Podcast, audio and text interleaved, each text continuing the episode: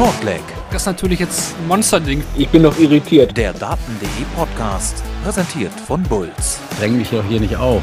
Jetzt.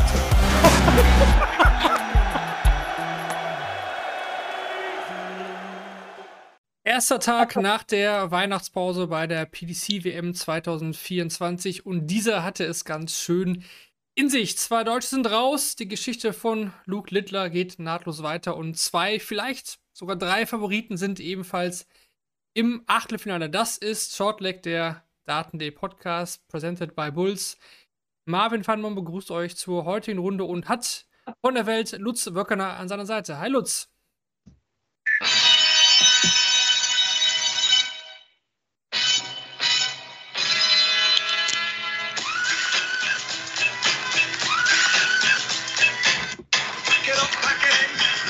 Okay. Ich dachte, ich komme mal standesgemäß rein. Ich hoffe, man konnte es hören. Es war zumindest nicht abgesprochen. Ich bin auch von überrascht. Der Gary Anderson dieses Podcasts ist wieder da, würde ich sagen. Da ist er wieder. Ja. ja, Gary heute leider nicht im Einsatz, dafür ich. Freut mich sehr. Ähm, zurück auf deutschem Boden, so wie du auch. Und äh, ja, lass uns diesen Tag, an dem noch einiges passiert ist, äh, besprechen. So sieht's aus. Grüße gehen raus an alle, die hier live bei Twitch mit dabei sind. Haut gerne eure Fragen in die Tasten, in den Chat. Wir nehmen das gerne mit auf. Danke auch an alle, die natürlich im Nachhinein einschalten, reinhören bei den verschiedenen Podcatchern wie Spotify oder auch dem Data YouTube-Channel.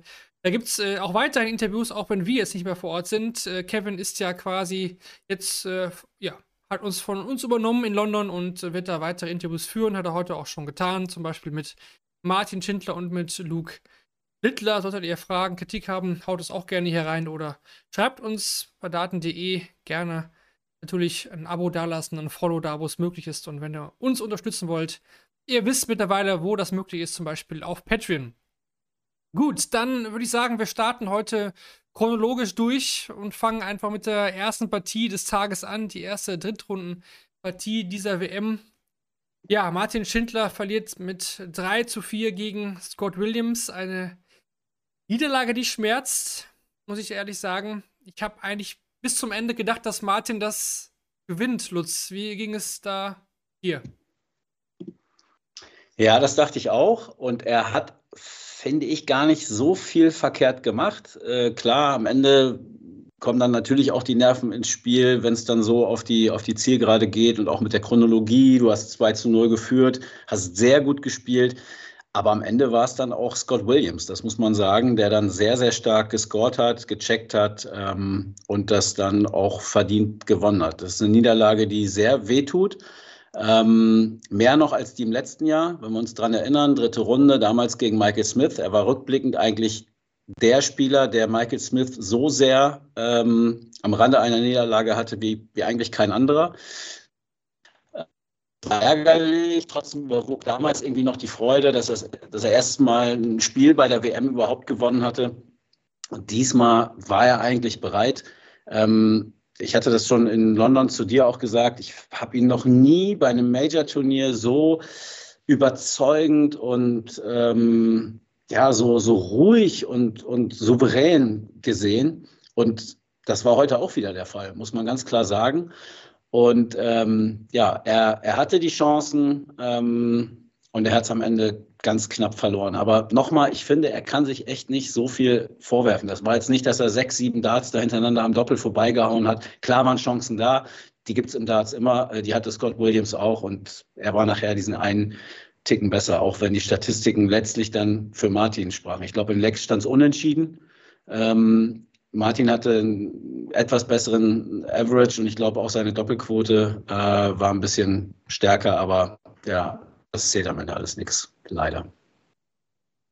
Ja, Martin gewinnt die ersten beiden Sätze mit 3-1 und 3 zu 0, checkt auch früh 96, direkt ein gutes Zeichen gesetzt und hatte eigentlich erstmal alles unter Kontrolle.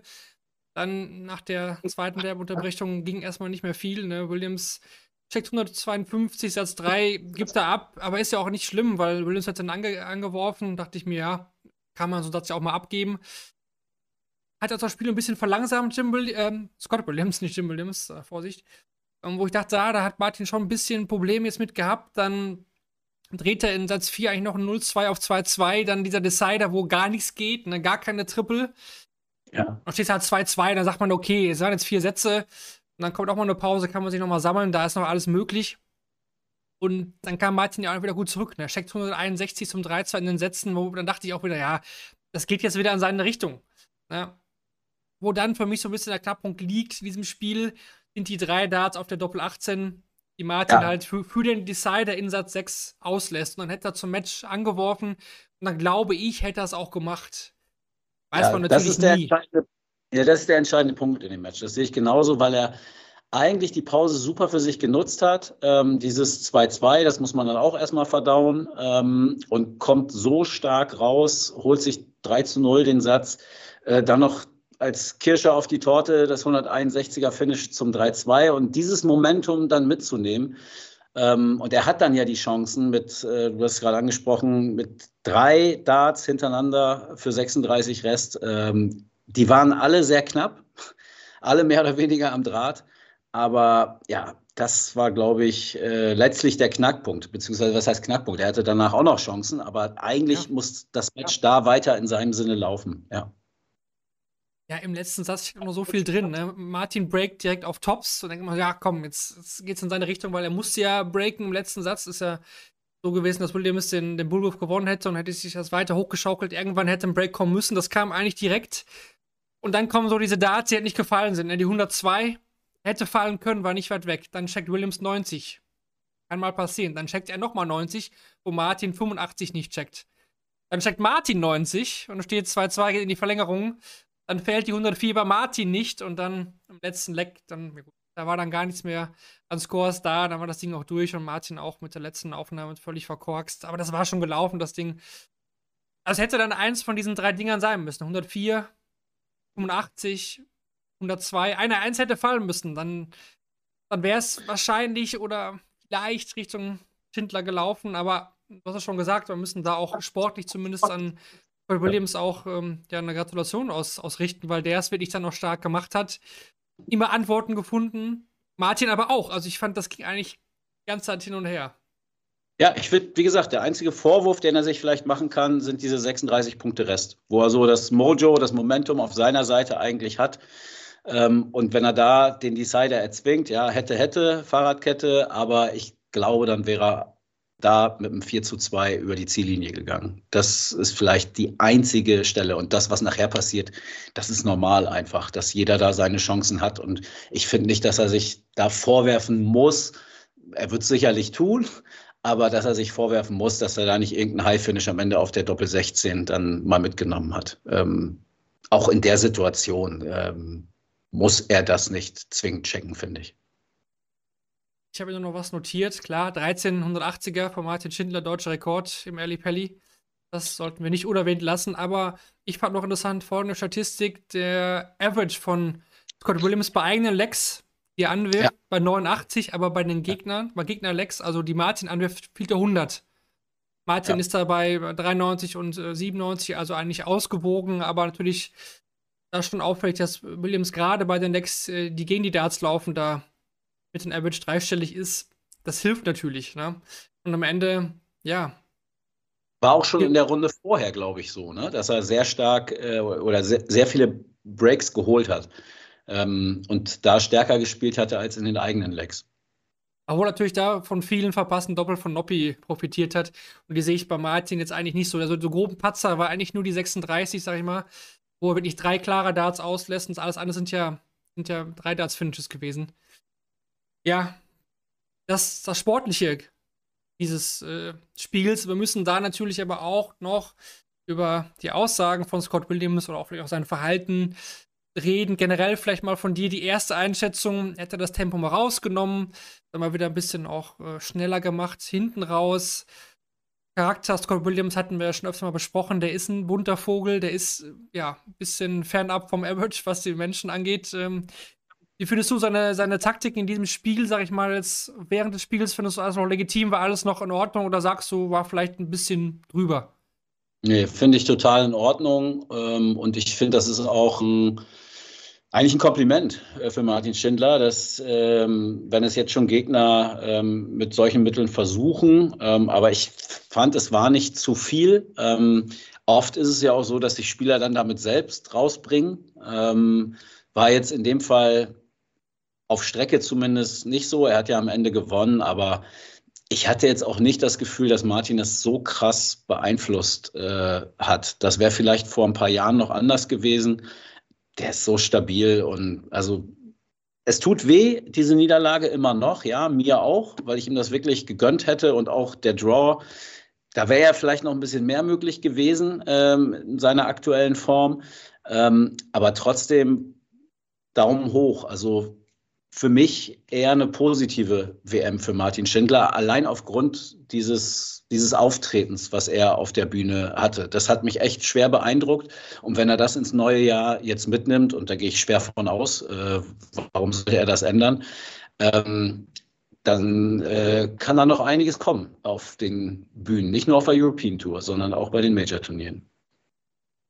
Ja, die ersten Ansätze waren ja dieses Jahr schon da in der Viertelfinale UK Open, Viertelfinale World Grand Prix. Das waren natürlich die ersten Ansätze schon von Martin. Ja, die, die Ergebnisse, ne? Aber da fand ich ihn nicht so, so in sich ruhend, so selbst, selbstverständlich. Also, ja, er war gut, also sportlich, Leistung, aber trotzdem wirkte er auf mich bei dieser WM anders als, als bei allen anderen Major-Turnieren vorher. Ich, also ich fand, er hat echt einen, einen Riesenschritt gemacht. Vielleicht lag es ja wirklich daran, dass er wirklich ganz alleine gereist ist. Und ich habe heute auch wieder soweit ich das gesehen habe, jetzt aus der Ferne, war keiner da, oder? Von, von seinen anderen. Nee, genau. Und das sind ja auch so, also wir sprechen ja immer von Erfahrungen, ne? Äh, wichtig, Erfahrungen da auf der Bühne zu machen und so. Erfahrung bedeutet ja in dem Fall nicht nur, ähm, wie verhalte ich mich auf der Bühne, wie gehe ich mit den Fans um, wie gehe ich mit dieser Temperatur um, ähm, die da ja nochmal deutlich höher ist, weil da ganz andere Scheinwerfer nochmal mal sind, sondern Erfahrung bedeutet ja auch, wie bereite ich mich auf ein Turnier vor, wie wie gehe ich so ein Turnier an und wie verbringe ich dieses Turnier außerhalb meiner Spiele? Was mache ich in den Zeiten dazwischen? Wie schlafe ich? Ähm, da spielen dann auch mentale, äh, ich will nicht sagen Trainingseinheiten, aber Tools, die ich irgendwann anwende, wann, wann tue ich das und so. Und das sind ja alles so Prozesse ähm, und Entscheidungen, die ich irgendwann treffen muss. Und ich glaube, dass er in vielen Bereichen da jetzt in seinen Abläufen klar ist und weiß, was ihm gut tut und weiß auch, was ihm nicht gut tut. Und wer Martin kennt, er ist ein totaler Familienmensch. Und es fällt ihm, glaube ich, nicht, nicht so leicht, da alleine äh, im Hotel zu sitzen. Aber er hat für sich einfach erkannt, dass das für ihn besser und, und äh, ähm, erfolgversprechender ist. Und ja, dass, äh, dass es sich dann auch, auch lohnt. Und ja, er hat das ja auch nach äh, seinem äh, Sieg in der zweiten Runde nochmal äh, dargelegt. Dass er, er guckt dann, ähm, er hat sich sehr offen gelassen, wenn er jetzt weitergekommen wäre, ob er sich dann vielleicht doch jemand dazu holt. Also ich glaube, er weiß das mittlerweile ganz gut. Wann braucht er äh, Gesellschaft, wann braucht er keine Gesellschaft und auch so ein paar andere Dinge. Was mache ich wann wie zwischen den, zwischen den Matches? Und ja, das ist einfach ein Entwicklungsprozess. Ja, im Chat wird schon fleißig diskutiert, auch was Scott Williams Aussagen jetzt nach dem Spiel angeht. Da müssen wir natürlich jetzt auch nochmal drüber reden. Ich habe die Aussagen jetzt nochmal zusammengefasst, äh, auf Deutsch übersetzt und äh, lese die einfach mal vor. Aussagen Scott Williams im Sky Sports Interview auf der Bühne noch. Das Spiel war unglaublich für den neutralen Fan. Ich habe noch nie so ein Publikum erlebt. Ich weiß, dass wir zwei Weltkriege und eine Weltmeisterschaft gewonnen haben, aber hier waren so viele Deutsche. Ich konnte nur sie hören. Das waren so ungefähr die Aussagen von, von Scott Williams. Später am Abend hat er sich auf X dann noch entschuldigt für, für diese Aussagen, weil die von einigen ja nicht so positiv aufgenommen worden ist. Dann war da vielleicht auch noch eine Geste dabei, die man auch falsch interpretieren kann. Äh, wie, wie schätzt du das Ganze ein? Dir ist auch noch was aufgefallen. Ja, es, ich, es, ist eine Interpretationsfrage äh, am Ende. Und bei Scott Williams ist es immer sehr schwierig oder häufig sehr schwierig, ihn zu interpretieren. Er ist ein sehr extrovertierter Typ, manchmal so ein bisschen skurril und bizarr. Ähm, ich war mir auch nicht 100% sicher, wie er das jetzt gemeint habe. Ähm, also war das ein, eine Spitze oder vielleicht sogar ein Vorwurf gegen die Deutschen, gegen die deutschen Fans, gegen uns Deutsche. Ne? Ihr habt zwei Weltkriege verloren und auch noch eine WM hier in London 1966, Hashtag Wembley-Tor, äh, verloren. Was wollt ihr hier?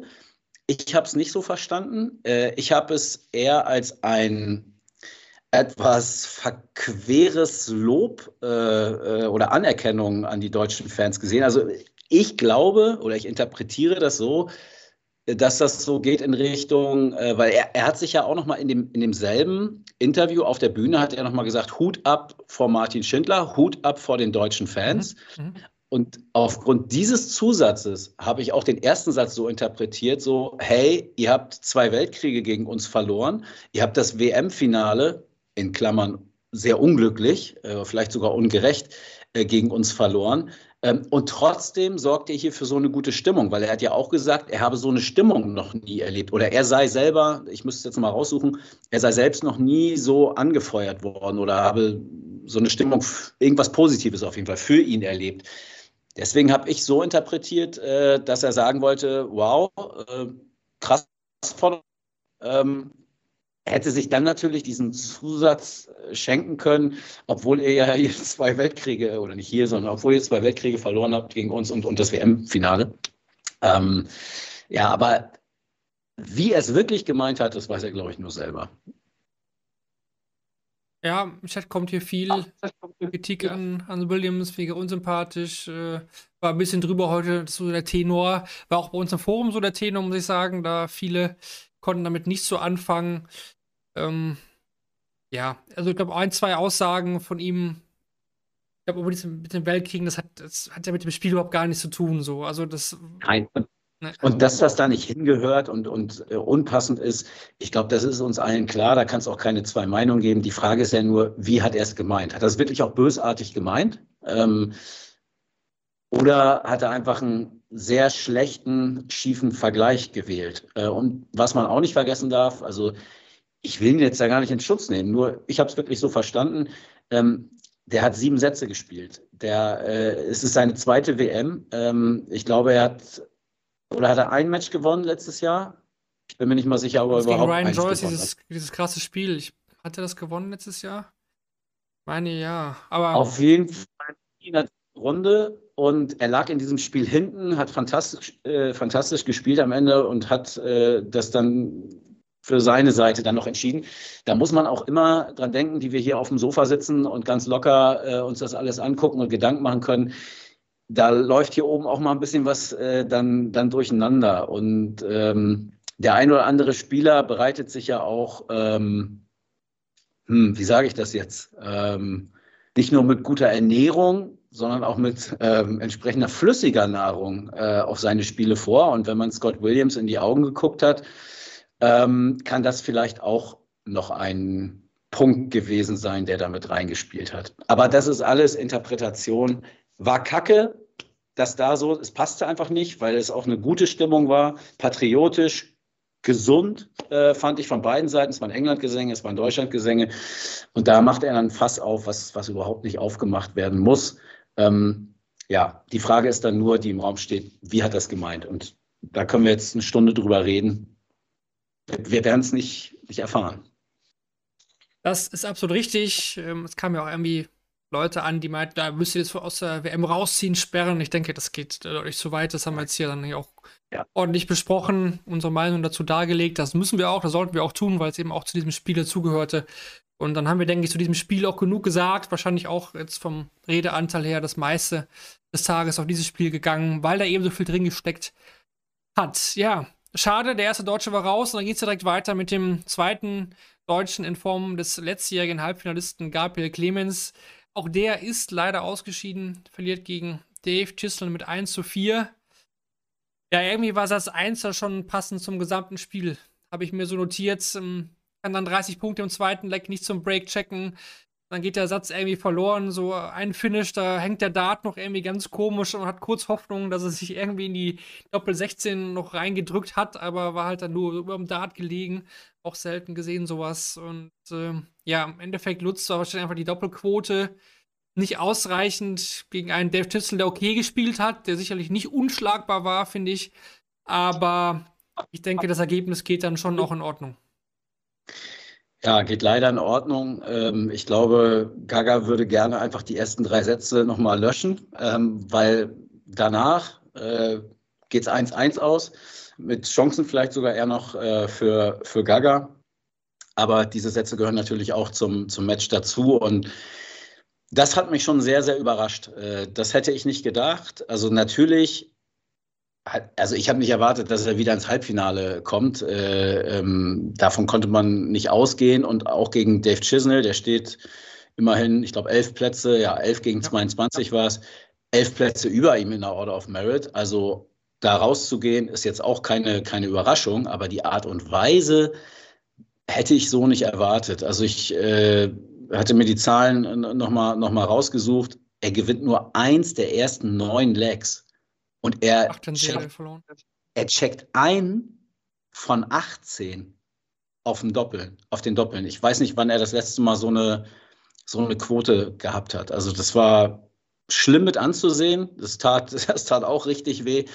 Ähm, ja, und danach ging es dann irgendwie. Ne? Ähm, also da hat er dann das gespielt, was er spielen kann. Ähm, aber da war es halt zu spät. 0-3 gegen Chisnell, erfahrener Mann.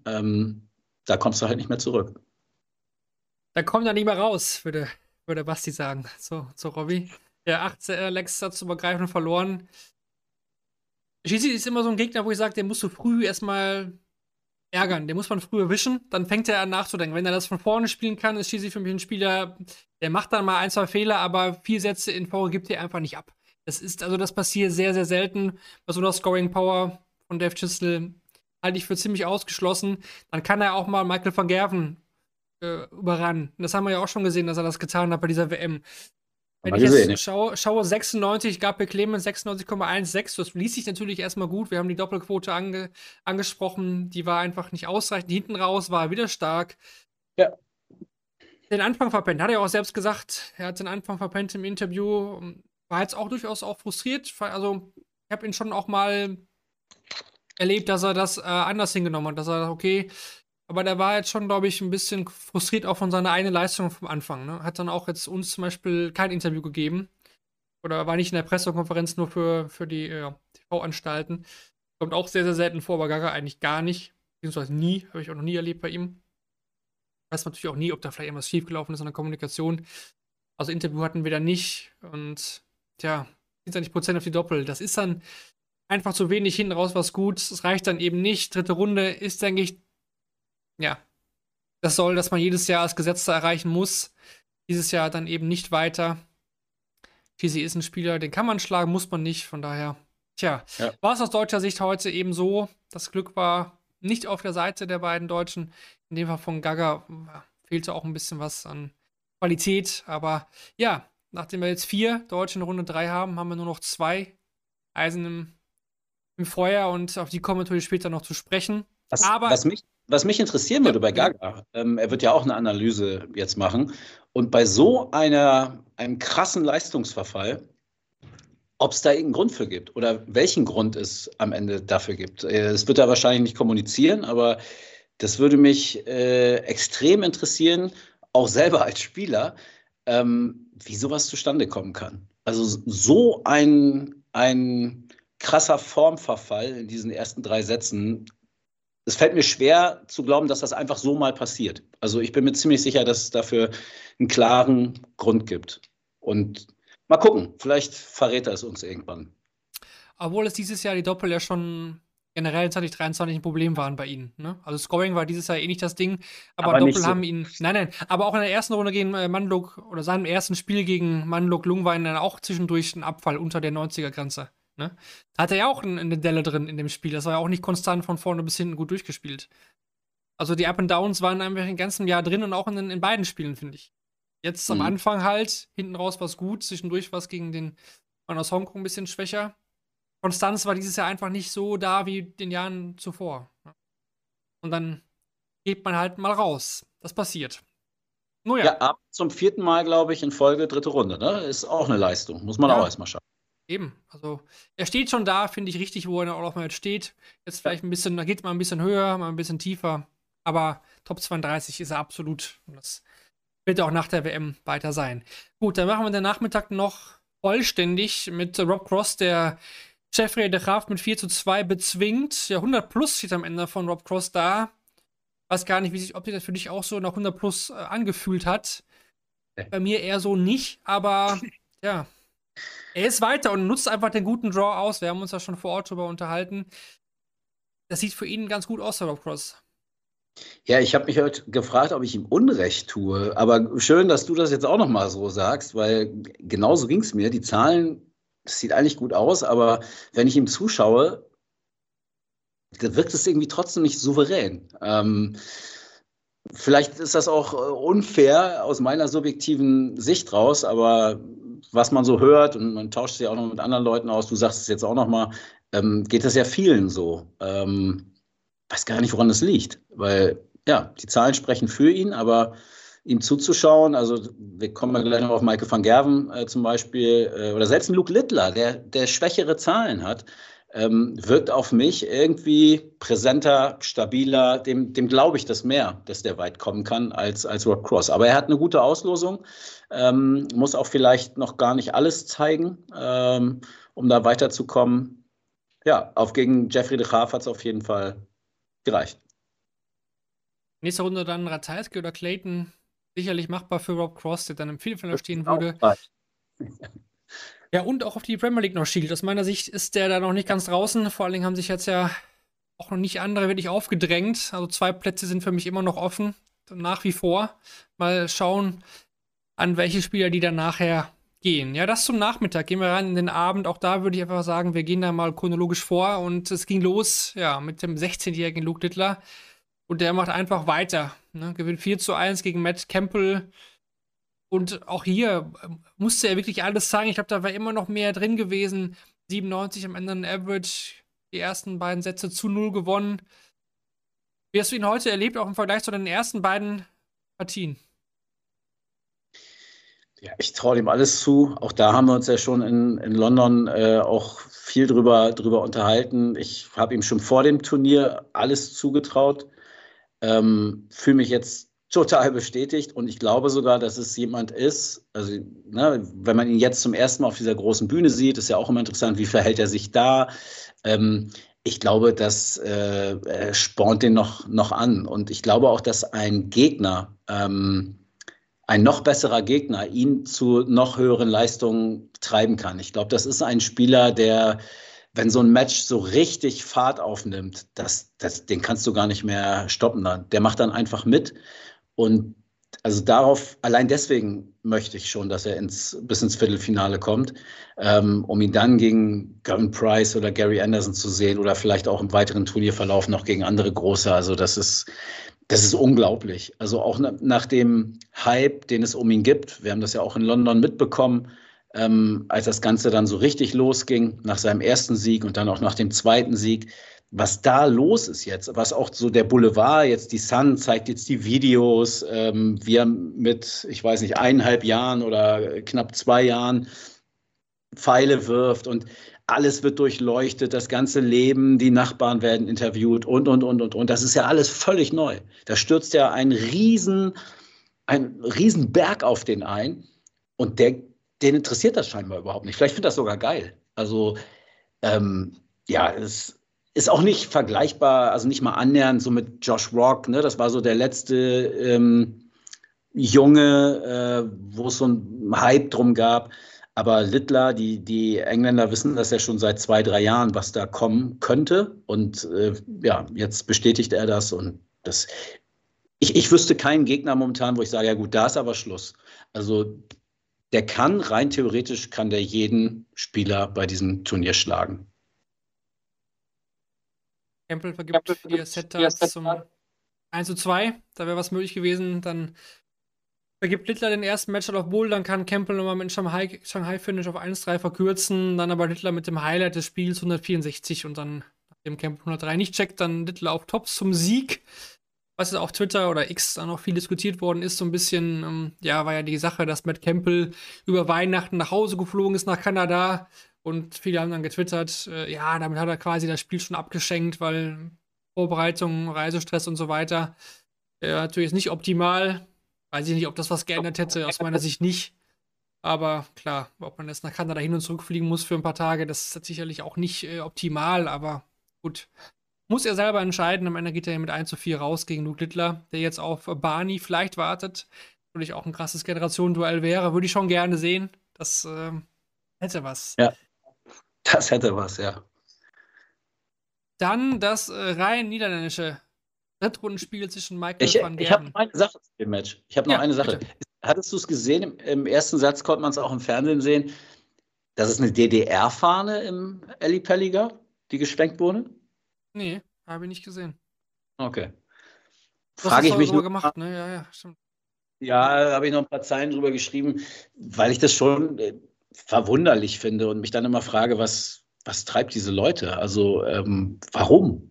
Ähm, ich fand auch die äh, Fans, muss man auch mal sagen, äh, sonst haben wir immer viel drüber ähm, geschimpft, ist vielleicht auch am Ende was für den Rückblick, aber ich will es trotzdem hier an dieser Stelle auch schon mal hinterlegen.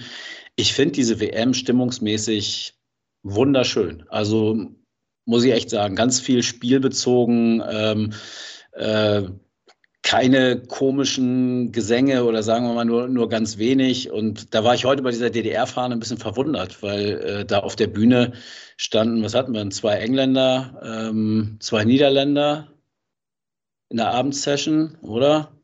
Ja, ein Lette. Ein Kanadier und ein Letten. Und du weißt ja vorher, ähm, zumindest gehe ich mal davon aus, dass Fahne mitgebracht haben, nicht schon vor drei Wochen äh, nach England gefahren sind. Ähm, die wussten ja mehr oder weniger, wer da spielt. Wieso bringe ich da eine DDR-Fahne mit hin? Also das erschließt sich mir überhaupt nicht, was solche Leute äh, treibt. Ähm, ja, war ich schon etwas erstaunt. Ist mir nicht aufgefallen, aber Stimmung hatte ich, glaube ich, auch schon in der letzten Folge mit Moritz mal kurz als Zwischenfazit gezogen. Fand ich auch sehr, sehr laut, sehr, sehr gut, matchbezogen. Aber eben auch die Security ist auch zahlenmäßig da natürlich stark vertreten. Ne? Also ein, zwei Vorfälle waren natürlich, sind natürlich immer, aber die sind aber dann konsequent dann direkt dazwischen. Und das, ja, ist bei der WM vielleicht aber personell gesehen einfach auch anders, weil da viel Security da ist, die auch erfahren sind. Natürlich super Leute, die das Jahr über hinweg da am am Ball bleiben, über die Tour hinweg mit am Start sind. Und äh, mir gefällt es auch bisher sehr, sehr gut. Ich hoffe, das bleibt so. Wir sind jetzt schon über, der, über die Hälfte. Ähm, Wenn es am Ende dann wirklich in die entscheidenden Matches geht, die ja dann auch meistens immer an sich dann noch ja, viel Spannung mit sich bringen, dass dann alles fair bleibt, das wäre doch top. Ja, ich finde nur diese befürchtete äh, Ballermannisierung, sage ich mal, ähm, die, das tritt nicht ein. Ähm, da, ich finde, das Gegenteil ist der Fall. Zumindest das, was ich wahrgenommen habe, auch in London. Man unterhält sich ja auch mit Leuten, die man dann draußen vorm Ellipelli trifft oder dann auch drinnen. Ähm, das sind alles, klar wollen die eine gute Zeit haben. Klar wird da viel Alkohol getrunken. Äh, Habe ich auch überhaupt kein Problem mit. Alles, alles gut. Aber es geht eben auch um den Sport. Und die Leute sind, finde ich, besser informiert und besser im Thema. Ähm, und die Diskussionen und Gespräche sind andere, als es vielleicht noch vor fünf, sechs Jahren der Fall war. Es geht mehr um den Sport ähm, und das finde ich absolut begrüßenswert. Ja. War ja auch unsere Einschätzung. Wir sind ja auch ein bisschen in die Fans mal reingegangen, in die Menge und haben mit denen ein bisschen gequatscht, Ja. auch Videos gedreht. Und da war auch eigentlich immer viel Fachkenntnis vorhanden. Da waren die Leute schon informiert, auch über die Gegner. Jetzt äh, zum Beispiel auch von Gabriel Clemens in, der, in seinem ersten Spiel in der zweiten Runde. Da wussten auch viele, was der Mando Glungner in der ersten Runde gespielt hat. Und das hätte ich jetzt auch nicht unbedingt erwartet. Ne? Also mal schauen, wie sich das weiterentwickelt. Aber das bisher natürlich sehr, sehr positiv. Gut, dann jetzt schnell zu den letzten beiden Partien des Abends, die es ja relativ deutlich auch dann auch verlaufen sind. Michael van Gerven mit dem 4 zu 0 Whitewash in Sets, zumindest gegen Richard Feenstra, spielt 101, Feenstra nur 86. Ja, Probleme gab es eigentlich nicht für Van Gerven, war jetzt aber auch nicht so wirklich gefordert, oder? Ich meine, wie siehst du das Spiel? Klar, überzeugend vom, von den Ergebnislein her, aber ich frage mich trotzdem, was ist da dann da von Van Gerven, wenn er gefordert wird? Und das war bisher jetzt ja auch in diesem Spiel nicht der Fall. Ja, aber ich, ich glaube, es ist sogar schwieriger, wenn du keinen echten Gegner hast. Ich meine, Wenstra spielt eine 86. Ähm, es ist, ich würde behaupten, es ist dann noch schwieriger, solche Top-Werte zu erzielen, wenn dich gar keiner richtig pusht. Äh, insofern fand ich es eigentlich noch beeindruckender. Und ähm, ich habe mich eigentlich schon, also nach dem, spätestens nach dem 2-0 hatte man ja ein Gefühl, okay, das geht jetzt, also wenn Wens ein bisschen Glück hat irgendwie oder Van Gerven noch mal eine kleine Delle hat, dann geht es 4-1 aus, aber ansonsten geht es 4-0 durch. Und ich habe mich schon auf das Interview gefreut und wurde auch nicht enttäuscht. Äh, bringt mir Bunting. Ja. Über, überragender Van Gerven einmal mehr. Gut, der muss jetzt erst noch mal gegen Flo Hempel spielen, äh, besagter Bunting. Aber ähm, das ist ein Match, auf das man sich dann wirklich freuen kann. Und um auf deine Frage zurückzukommen, ich fand das schon sehr, sehr stark. Nur, wir haben in den vergangenen Jahren sehr häufig einen Michael van Gerven gesehen, der in der zweiten, dritten Runde, Achtelfinale, teilweise auch Viertelfinale herausragende Leistungen gezeigt hat und dann doch einen Schwächeren wieder drin hatte und es am Ende nicht gewonnen hat. Und das ist jetzt dann, glaube ich, fünf Jahre her, sein letzter Titel. Es wird dann so langsam Zeit. Er muss das halt über die ganze Strecke bringen und nicht noch zwei Spiele herausragend gewinnen, sondern er muss irgendwie vier Spiele noch gewinnen. Ähm, nur darum geht es für ihn. Deswegen klares Zeichen, ähm, brutale Form, aber was das wert ist, das wissen wir noch nicht. Das werden wir dann erst äh, spätestens am 3. Januar sehen. Ja, 63 Prozent auf die Doppel stark. Das Interview bei Sport 1 war auch stark. Da hat er auch ordentlich was rausgehauen. Da wurde auch ein bisschen auf Hitler angesprochen, wo dann gemeint worden ist, ja, hat er gesagt, dass Phil Taylor sein Idol wäre. Und dann hat Van Gerven gesagt, er ist sich sicher, dass äh, Van Gerven das Idol von Littler wäre, er würde das noch nicht zugeben. Also solche, er hat, hat heute sehr viel rausgehauen, nicht nur bei Sky Sports, sondern auch bei Sport 1. Kann man ja auch nochmal rein und ins Interview. Also Van Gerven war gut gelaunt. Und äh, das ist immer ein gutes Zeichen, wenn er gut gelaunt ist und solche die Spitzen raushaut, dann, dann ist er auch bereit. Dann ist er meistens auch wirklich hungrig und jetzt will er den Bunting, sehen, ob er ihn bekommt. Aber das könnte natürlich auch ein tolles Achtelfinale werden. Ja, mich nicht ganz überzeugt, wahrscheinlich dich auch nicht, hat Michael Smith 4 zu 1 gegen Madas Rasma zum Abschluss des Tages. Ja, war ein Spiel, da war ich jetzt endlich froh am Ende, dass das Ding vorbei war, aber das hat mich schon ein bisschen auch gelangweilt, wenn ich ehrlich bin, äh, weil für mich war irgendwie dann auch klar, dass Smith das gewinnt. Rasma hat sich versucht zu wehren, hat das Spiel so langsam gemacht, selbst beim, selbst beim äh, Abgehen von der Bühne hat Smith das Tempo da rausgenommen. das musste dann auch zurückstecken, weil Rasma dann langsam. Äh, ist, ist, also ich mag Und mit den Armen noch, ne? Ja, ja, ja, Man kann auch keinem anderen Spieler zeigen, wie, wie man sich ärgert, wie, wie Rasma das gemacht hat. So, also noch offensichtlicher geht es nicht. Äh, selbst da, war, spätestens da war klar, dass äh, das gewinnt. Vier, Im vierten Satz waren dann die zwei Set-Darts von Raspa Doppel 20. Dann wäre es vielleicht nochmal von Ergebnis her ein bisschen enger geworden. Die Luft war aber irgendwie komplett raus. Ne? Aber, aber Smith trotzdem.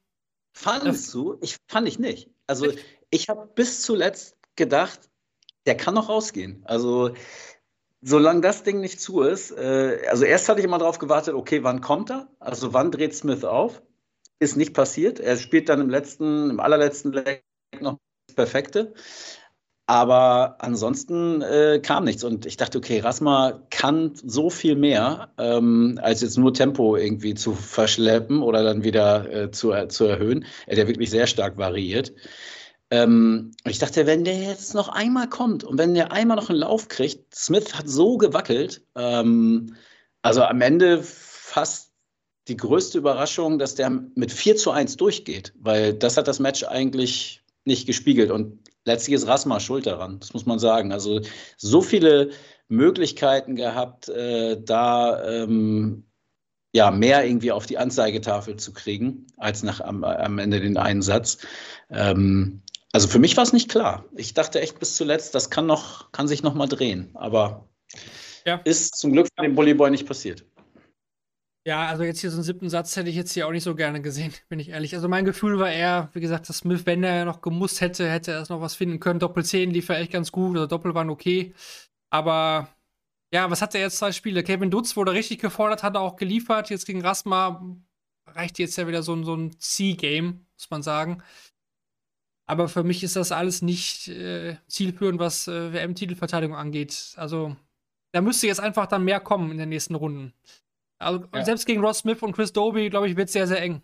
Egal wer es wird. Geht er, also mit der Leistung, wenn, wenn, er sich da jetzt nicht steigert, geht er damit raus, egal gegen Ross Smith oder Doby. Ich halte beide für ziemlich stark äh, und ziemlich gefährlich. Das wird nicht reichen. Und ich glaube, er wird Tempo kommt ihm wieder entgegen. Dann, ne? Ja, aber ich, ich glaube, ja, das vor allem ein einheitliches Tempo, da würde er sich äh, schon, schon drüber freuen. Aber ich glaube, also der gefällt mir überhaupt nicht. Äh, gegen Dudes ist er nach schwachem Start dann echt, äh, war schon gut hinten raus. Aber weiß nicht, so richtig überzeugt er mich nicht. Ich glaube, nächste Runde ist Ende. Take von dir, Hot Take von Lutz. Michael Smith scheidet im Achtelfinale aus. Als Nachtrag noch ähm, im Chat, ganz wichtig, die eine Aussage, genau, die habe ich unterschlagen von Van Gerven im Interview, wo er gesagt wurde, äh, auf, angesprochen ist auf Luke Littler. 16, he looks like 64, hat er noch gesagt. Ja. genau, die hatte ich jetzt vergessen. Ja, ja. War, also Interview war schon echt, echt stark. Äh, Elmar, Elmar Paulke hat bei der Sohn heute zitiert, äh, irgendjemand auch bei X, äh, Luke Littler sei der einzige 16-Jährige mit 18 Jahren Darts-Erfahrung oder so. Also, ja, stimmt, habe ich auch gehört. Ja. Also, der hat wirklich krasse Darts-Erfahrung. Das ist mit 16 Jahren außergewöhnlich. Naja, vielleicht hat sich Michael van Gerven mit diesen Aussagen und seiner Leistung ja auch äh, für den Spieler des Tages Award bei uns empfohlen. Wie sieht es da bei dir aus? Player of the Day, kommen wir vielleicht ein, zwei, drei in Frage. Ja, da bin ich nie drauf vorbereitet. Das vergesse ich jedes Mal. Aber ich gucke es mir jetzt nochmal an. Umso besser. ja, es ist, ja, ist schon Van Gerven, würde ich, würd ich sagen. In dem Gesamtpaket äh, mit den Statistiken und den, den Auftritten äh, danach, äh, ja, würde ich Michael van Gerven nehmen. Man könnte vielleicht noch bei Luke Hitler sagen, dass er wieder den Druck standgehalten hat, wieder performt hat. Vielleicht so als äh, Aber ich, ich finde, es fühlt sich gar nicht an, als wenn der irgendeinen Druck verspürt, dem er standhalten muss. Ich ja, glaube, stimmt. der hat gar keinen Druck. der Typ ist ein Gigant. Er hat heute noch ein Bild gesehen, wo er als 16-Jähriger dann vor dem Weihnachtsbaum sitzt und dann die Weihnachtsgeschenke ausgepackt hat. Ist es ja noch ein Kind. Ne? Das ist ja, ist ja das Krasse. Das ist, das ist echt, echt Wahnsinn. Dann noch das Match of the Day. Ja, da ist man wahrscheinlich schnell bei Williams Schindler, oder? Auf jeden Fall, ganz klar, ja auch wenn der Deutsche da am Ende nicht das bessere Ende auf seiner Seite hatte. Dann blicken wir voraus auf den nächsten Tag, Tag 11, weiterer Drittrundentag, zwei Sessions jeweils mit deutscher Beteiligung. Erstmal in den Nachmittag, dann geht es direkt los mit Flo Hempel, der gegen Stephen Bunting antreten muss, Joe Cullen gegen Ryan Searle und Ross Smith gegen Chris Doby hatten wir gerade schon angesprochen, dieses Spiel. Vielleicht erstmal kurz zu, zu Flo gegen Bunting. Ist das ja eigentlich ein absolutes Bonusspiel für Flo, weil er hat nichts mehr zu verlieren, kann eigentlich nur gewinnen, aber Bunting hat ja durchaus überzeugt, muss man sagen, in seinem ersten Game. Würde ich da Bunting auch der klare Favorit, oder? Wie siehst du es? Ja, aber es gibt schon, glaube ich, noch, also wenn man sich jetzt in den Spieler reinversetzt, klar, er hat alles mitgenommen, was er, also er hat seine Tourcard gesichert, er nimmt einen Haufen Preisgeld mit nach Hause, ähm, er hat sich einmal mehr bewiesen, dass er auf großer Bühne äh, ein riesiger, riesiger Kämpfer einfach ist. Ähm, hat sich wieder ins Gespräch gebracht, äh, aber er hat jetzt noch ein, eine große, mindestens eine, eine große Chance, nämlich sich ein Duell mit Michael van Gerven im Alexandra Palace äh, ähm, zu, ja, perfekt zu machen. Ähm, ich glaube, sowas ist dann schon nochmal ein Mega-Anreiz. Ähm, aber klar, Bunting brutal stark. Also offenbar zu Recht von, von einigen, nicht nur als Dark Horse, sondern als echt, echter Mitfavorit äh, vor dem Turnier benannt. Ähm, irgendwie kriege ich das nicht über meine Lippen. Bunting, WM. Er selber sagt das auch. Also ich glaube, ich war noch nie bei einer WM und habe eine Pressekonferenz mit Stephen Bunting gesehen, wo er nicht über Jürgen Klopp und wo er nicht darüber gesprochen hat, ähm, dass er bereit ist und Weltmeister werden will. So, das sagt er jedes Mal. Aber diesmal muss ich sagen, äh, er ist schon echt sehr, sehr stark. Also, und ich, ich will gerne das Match gegen, gegen Van Gerven sehen, aber ich würde auch gerne Hempel gegen Van Gerven sehen. Also hätte ich jetzt auch kein, kein Problem mit. Ähm, und wenn diesen starken Stephen Bunting ein deutscher Spieler schlagen kann, dann ist es, glaube ich, Flo Hempel, weil der sich da irgendwie wieder reinkämpft und Houdini-mäßig Dinge macht, die keiner, keiner versteht und auf einmal dreht er dann wieder das Ding und ähm, ja, aber er ist klarer Außenseiter, das muss man, muss man, glaube ich, so festhalten, ja. Er wird vor allen Dingen was draufpacken müssen. Ne? Also bei alles mal jetzt Oktober über 90, das wird nicht reichen. Es muss wahrscheinlich der Hempel sein, der die letzten Sätze gegen Dimi performt hat. Dann hat er eine Chance, absolut. Wenn er so spielt, nochmal. Ja, wenn es nur die letzten Data, vier Sätze sind, reicht. Dann, dann mit, mit 10 Data kommt man weit. Also wenn er das äh, dauerhaft spielt, dann wird es auch gegen Steven Bunting reichen, der aber eben Favorit sein wird. Ja, Joe Cullen, ja. Ja, wir haben dazu? Bunting über drei Sätze gesehen. Sollte es über fünf, sechs, sieben gehen, das glaube ich auch nicht, dass er das über so eine Distanz dann halten kann. Nein, nein. Da wird er auch schwächere Phrasen haben und die muss Flo natürlich dann nutzen. Timing ist das Stichwort. Cullen Searle, Ross Smith, Chris Doby, wer setzt sich da jeweils durch? Naja, meine ähm, Sympathien, äh, die ich für Ryan Searle hege, sind ja bei vielen äh, bekannt. Ähm, aber das werden, glaube ich, zwei sehr enge Matches. Würde mich nicht wundern, wenn beide über die volle Distanz gehen würden. Ich mag auch Ross Smith sehr. Insofern würde ich mich durchaus freuen, wenn Searle und, und Smith durchgehen. Aber ja, ich mag auch Doby, ich mag auch ähm, Joe Cullen. Ähm, ich, also ich glaube, das wird eine tolle, tolle Nachmittagssession morgen denke, viele 180er auch bei Smith Doby, bei Cullen Searle, das sollte knallen. Zwei rein ja. englische Duelle. So fünf Engländer und Flo Hempel am Nachmittag. Da muss man. Ja. Hempel gegen den Rest der Welt. Um, DDR spielt morgen ja. aber nicht, oder? Nee, soweit ich das weiß. Äh, keiner. Keiner. Keiner. Okay. Gut, dann rein in den Abend. Flo Hempel, ne? Äh, Halle. Vergangenheit, glaube ich, ne? War ja früher DDR. Aber gut, ich lasse das Thema jetzt sein. Ja. Gehen wir noch rein, jetzt mal sportlich in den Abend. Da haben wir noch drei Spiele. Gavin Price, Brandon Dolan, Luke Humphreys, Ricardo Pritechko und äh, Ricky Evans gegen Devil Gurney als ähm, ja, Top-Spiel, wer weiß es nicht. Ähm, starten wir mit dem deutschen Spiel Ricardo gegen Luke Humphreys. Ja, was machen wir mit Luke Humphreys? Das erste Spiel war jetzt ja nicht so überzeugend gegen Lee Evans, muss man sagen. Ricardo hingegen, auch gegen Kellen Ritz, wir haben es ja beide da nicht live mehr sehen können, beide am Flughafen gesessen. Auch überzeugend. Ja, also wenn ich doch einen Deutschen in Runde 4 sehe, dann ist es vielleicht bei mir eher Ricardo. Oder glaubst du, Luke Humphries wird jetzt aufdrehen? Tja, wenn ich das wüsste, Marvin. Ähm, ich, also mich hat Ricardo sehr überrascht, nicht weil er äh, sein, sein Match gewonnen hat und, und weitergekommen ist oder seine Matches gewonnen hat und weitergekommen ist, sondern die Art und Weise auch da, wie er sich präsentiert. Ähm, ähnliche Entwicklung wie bei Martin, kann man jetzt die beiden nicht unbedingt miteinander vergleichen, aber der macht einfach so sein Ding. Also auch diese, diese Aussagen vor seinem WM-Start, das war alles nicht clever, aber das ist dem alles egal, ne? in Bezug auf die Frauen und dann werde ich das Publikum boykottieren, so wo du denkst so, ja, Alter, hallo, du bist Ricardo Pietreczko. Wen genau von diesen 3200 Leuten im Ellipelli interessiert ist, wenn du die boykottierst, so, Alter, spar dir auch solche Aussagen, das hat überhaupt gar keine Auswirkung. Nö, der macht sein Ding durch, ist auch als einziger jetzt da geblieben, ist nicht nach Hause geflogen. Ähm, ich glaube, der weiß ziemlich genau, ähm, was ihm gut tut auch. Ähm, es ist die Frage, wie er in dieses Match, glaube ich, reingeht, ähm, was er sich da, da vornimmt. Äh, ich ich traue dem das durchaus zu, dass der da morgen eine Überraschung schaffen kann. Luke Humphreys, keine Ahnung, ob er aufdreht oder nicht, aber ich sehe auf jeden Fall eine Chance bei, bei Ricardo Pietreczko. Ähm, warum nicht? Er hat zuletzt so stabil und gut gespielt. Ähm, er hat sicherlich keine 60, 70 Prozent Siegchance, aber er hat eine. Und äh, vielleicht unterschätzt Humphreys ihn auch ein bisschen, weiß ich nicht.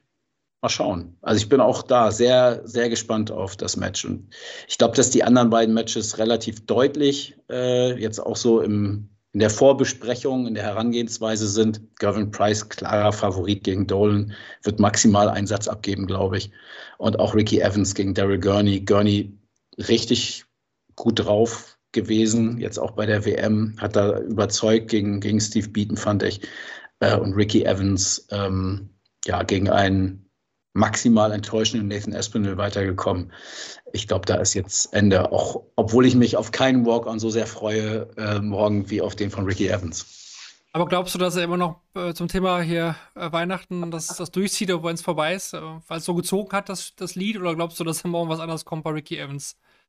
Ich bin mir ziemlich sicher, dass was anderes kommt. Also er ist ja auch, er hat das ja häufig, er hat seinen Walk-on-Song ja häufiger gewechselt in der Vergangenheit und ich glaube, das war das erste Mal im letzten Jahr, dass er ähm, mit, äh, wie heißt es denn hier, Shakin' Stevens, Rockin', wie heißt denn das? Merry Christmas, everyone, ne? Ja, vom, vom Text her, ja. Ob, das, ob der Song jetzt so genauso heißt, weiß ich auch nicht. Ja. Da bin ich nicht so. Ich, und dann hat er, haben sie, das war ja auch so, so geil einfach, weil es so eine schöne, allein dieses Merry Christmas Everyone war so, ja, wir alle zusammen hier und jetzt Weihnachten und die haben ihn ja auch nicht äh, zufällig ähm, dann so hingelegt, das Match, dass er dann mit Espinel den letzten Auftritt hatte vor der Weihnachtspause. Also das nimmt die PDC schon gerne mit. Und wenn ich, wenn ich hier zu Hause sehe, wie, wie oft meine kleine Tochter sich den Walk-On angeguckt hat, ähm, dann ist das schon ein Faktor, glaube ich. Ähm, aber morgen nochmal mit Merry Christmas Everyone um die Ecke zu kommen am 28. Dezember macht keinen Sinn. Und da, da wird schon was kommen. Also ich glaube, da müssen wir uns keine Sorgen machen. Da werden er und sein Manager sich schon was Gutes überlegt haben. Hatten jetzt ja auch ein paar Tage Zeit. Im Chat kommt der Vorschlag, was er auch schon mal hatte, YMCA, kann man es ja auch nicht so schlecht immer in der Vergangenheit, könnte möglich sein, aber ich fände ihn jetzt, äh, ich finde das nicht ganz so klar wie du, Evans Gurney, weil Evans schon gegen Esplanade Achso, ich dachte, du meinst den Walkout-Song, dass das nicht Achso. so klar ist. ja, aber ich finde es auch sportlich nicht so klar, wie du es äh, jetzt Richtung Gurney gedreht hast. Also ich fand Evans schon, hat ja auch fast 100 gespielt gegen Espinel. Klar, der hat mich auch maximal enttäuscht. Da haben wir die Gründe auch versucht, ein bisschen aufzudröseln in der, in der letzten Folge vor der Weihnachtspause. Lange Pause, wie gesagt, äh, ewig lange Pause, keine Player Championship Finals, ne? alle raus. Espinel rausgeflogen, Noppert rausgeflogen, White, das hatten wir nochmal als Quintessenz da mitgenommen. Alle, die bei den PC Finals nicht dabei waren. Auch sehr mhm. auffällig. Aber ich glaube auch nicht, dass Evans das normal spielen kann, weil sein eigentliches Niveau ist schon noch ein bisschen drunter. Um, ähm, Gurney war schon gegen, gegen Bieten stark. Naja, ich sehe auch Gurney vorne, aber ich sehe es halt nicht so klar. Hörte sich jetzt so nach einem 4-1 bei dir an. Ich bin da eher so bei 4-2 bis 3, aber auch bei Gurney. Aber. Also ich wäre froh, wenn du recht hast und würde mich auch freuen, wenn das komplett andersrum ausgeht. Ähm, also bin ich ganz ehrlich, ich drücke da Ricky Evans die, die Daumen. Ich mag den sehr, ähm, aber ich glaube halt nicht so richtig dran. Wir werden sehen. Wir werden sehen. Passend auch dazu die Umfrage der heutigen Folge. Schafft es noch ein Deutscher ins Achtelfinale? Ja oder nein, ist die Frage. Zwei Möglichkeiten gibt es noch durch Flo Hempel gegen Steven Bunting oder Ricardo Pritetschko gegen Luke Humphreys. Wäre ja schade, wenn wir vier Deutsche in Runde 3 hätten, aber keinen in Runde 4. So einer wäre auch fürs Tippspiel ganz gut. Äh, aus meiner Sicht ja. zumindest, weil da habe ich heute ja. nicht so gut abgeschnitten. Da muss morgen mehr kommen. Da muss jetzt nochmal mehr kommen. Das war jetzt nicht so ein guter ich, Tag. Ich finde, ich finde, dass vier Deutsche in Runde drei ein besseres Zeichen sind, als dass wir jetzt ein, okay, Halbfinale, das würde ich dann auch tauschen. Da sage ich auch, dann nehme ich lieber einen ins Halbfinale äh, und dann auch nur einen in der dritten Runde, ähm, als vier und dafür keinen im Halbfinale. Aber ob jetzt dann noch im Achtelfinale, also selbst wenn es ein ins Achtelfinale geht, ist das für mich nicht ein Mehrwert, als vier in der dritten Runde zu haben. Ich finde, das ist schon eine klare Aussage ähm, dass, die, dass das einfach in der Breite und stärker geworden ist und mehr Pferdchen so laufen zu haben, ähm, halte ich für durchaus gut. Und es haben alle vier nachgewiesen bei dieser WM, dass sie da auch hingehören. Und wir werden auch, egal wie das morgen ausgeht, also äh, gerade bei Ricardo, der wird, der wird ein gutes Match zeigen da. Der wird keinen Einbruch erleben. Ähm, da wird noch richtig was kommen in, in, in den nächsten Monaten und, und Jahren. Und äh, also ich finde, das ist ein total positives Zeichen. Auch wenn man jetzt im letzten Jahr einen Halbfinale hat, das ist natürlich für die Öffentlichkeit dann nochmal ein richtiger Knall. Äh, aber so ein gesundes Wachstum, ähm, das äh, halte ich für deutlich, deutlich besser und, und hilfreicher. Und dann werden, wenn du vier Leute in der dritten Runde hast oder vielleicht sogar fünf irgendwann oder dann, da kommen immer mal ein, zwei dann irgendwie weiter. Das ist ja völlig, völlig normal. Wenn es diesmal nicht so sein sollte, okay, aber come on. Hempel gegen Bunting, Humphreys, als Hürde für Ricardo. Gaga gegen Chisnell, gut die Art und Weise, aber ja, das kann dann halt auch mal so sein. Wo du es gerade nochmal ausgesprochen hast, ich bin auf die Fans trotzdem gespannt bei Humphreys gegen Ricardo.